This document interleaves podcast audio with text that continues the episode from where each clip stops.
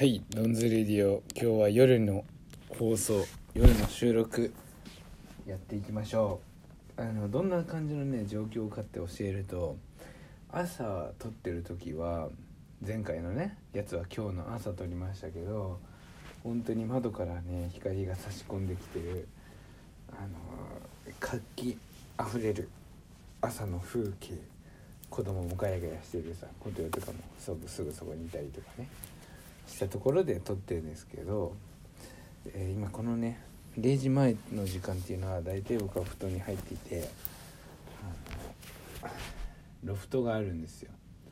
ダイニングの上にロフトがあってでそこに一人で寝てるんですけどあのドナさんナウはねドナさんナウトのコーナーとしてはドナさんは奥の寝室で子供3人と一緒に寝てるんです。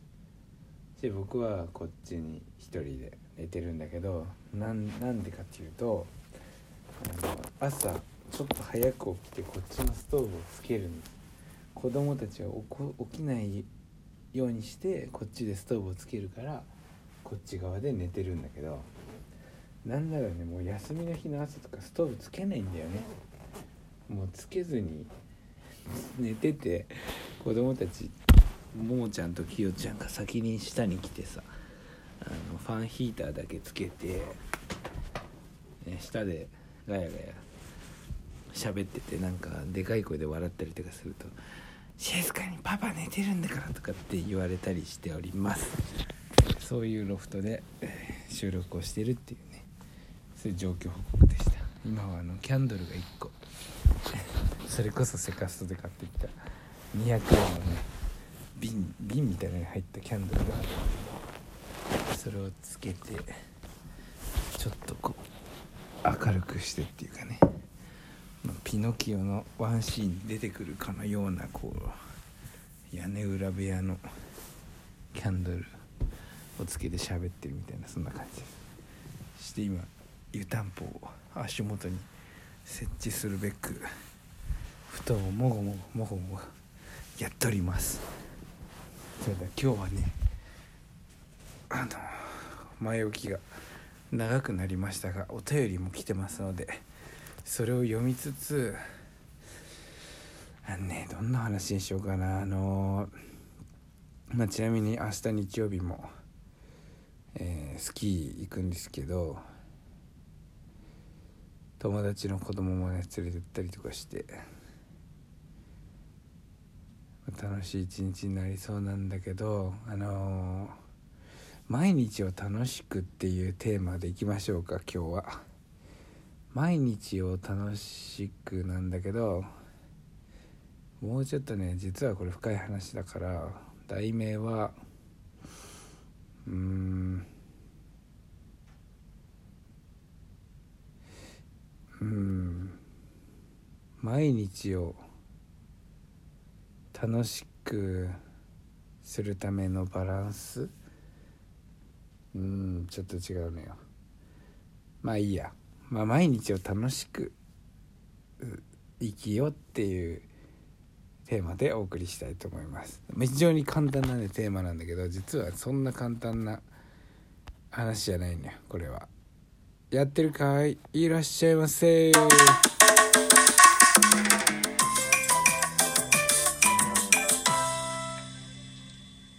はいじゃあまずはお便りからご紹介しましょう。ありがとうございます、えー MM さんから明日は1月最後の日曜日ですね。雪山気をつけて行ってきてください。やはり若船閉鎖のニュースが出ていましたね。幻の若船丼残念です。今夜リュートピアでのライブがあったのですが諸事情のために断念しました。最近は目の前の人参かっこライブなどの楽しみがなくてなかなか元気が出ません。泣き。でも毎日ドンズレディオからパワーをもらっています。ありがとうございます。いやありがとうございます。こんなドンズレディオがね誰かこの MM さん一人の勇気勇気じゃないか。のパワーになってるんだったとしたら本当にやっててよかったなって思いますよ。本当に。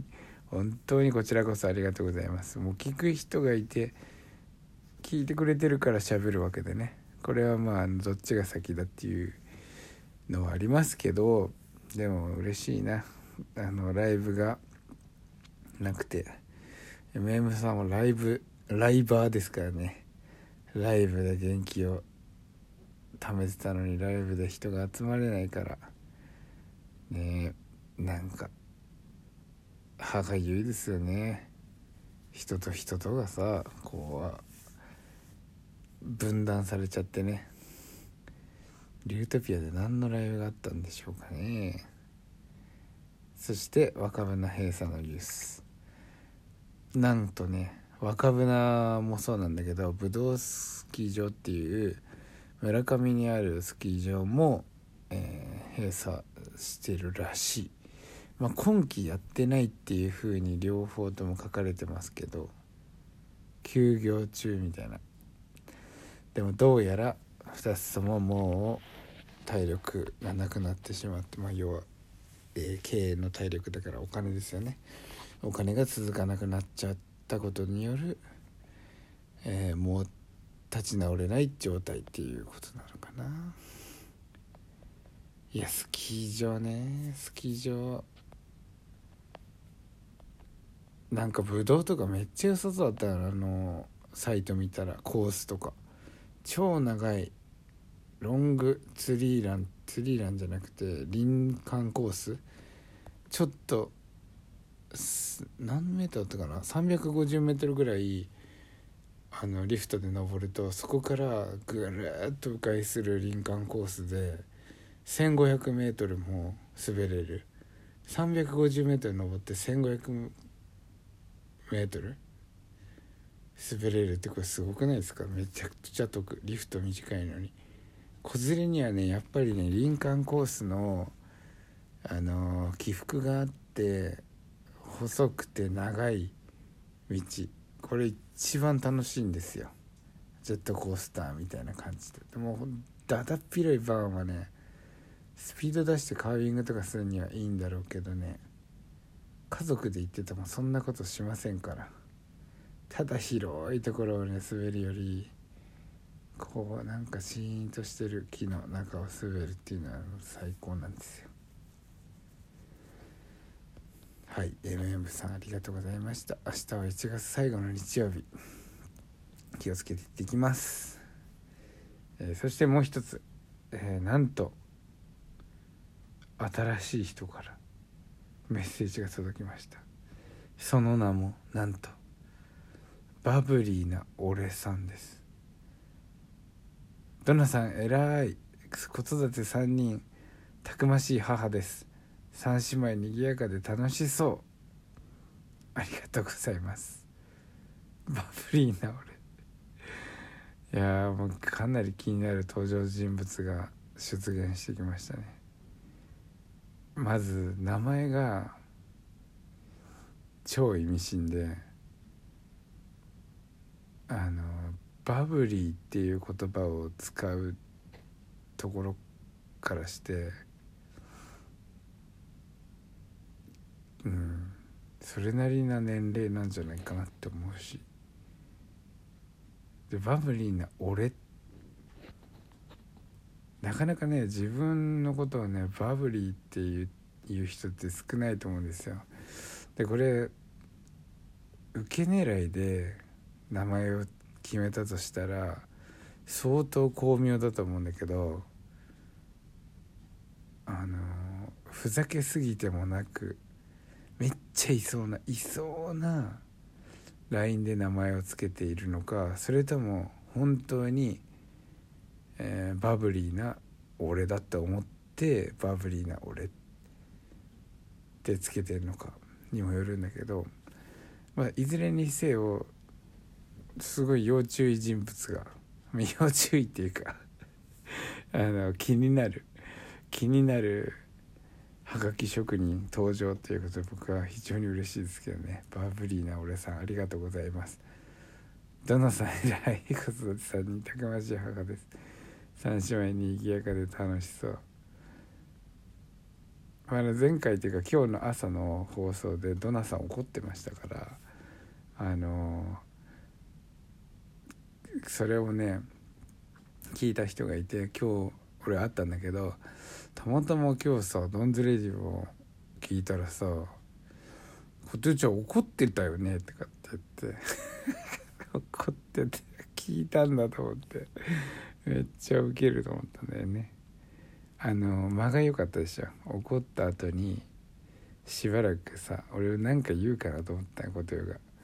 なんか言うかまあ俺もなんか言おうかなと思ったけどあえて間を残してこうスリル感をねあのみんなで伝え伝えようと思って。あえて何も言わなかったみたけどねあいつも何も言わなかったよね。あの間がいい感じの間でしたよね。スリリングな感じでね。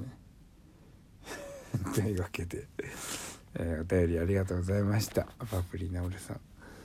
ドラさん。ドラさん3人確かにねいつの間にやら3人のたくましい母になってしまいました。そしてスキーまで始めちゃってね。ああやっべもう全然時間がないじゃん。そうじゃあもう最後テーマの話しようか毎日を楽しくいや難しいな楽しくするっていうのはめっちゃ簡単で小学生の作文のようなねあのことなんだけど実はこれねすっごい難しいんですよ。このバランスをどう取るかこれがもう結構自分の今後のねあの人生の鍵になってくるんじゃないかなって僕はこう考えてるんです。なんであんまり深いこと考えずにこの毎日楽しく過ごすっていうことをね考えていきたいと思います。ちょっと説明できなかったけどまた明日。いってらっしゃいませ。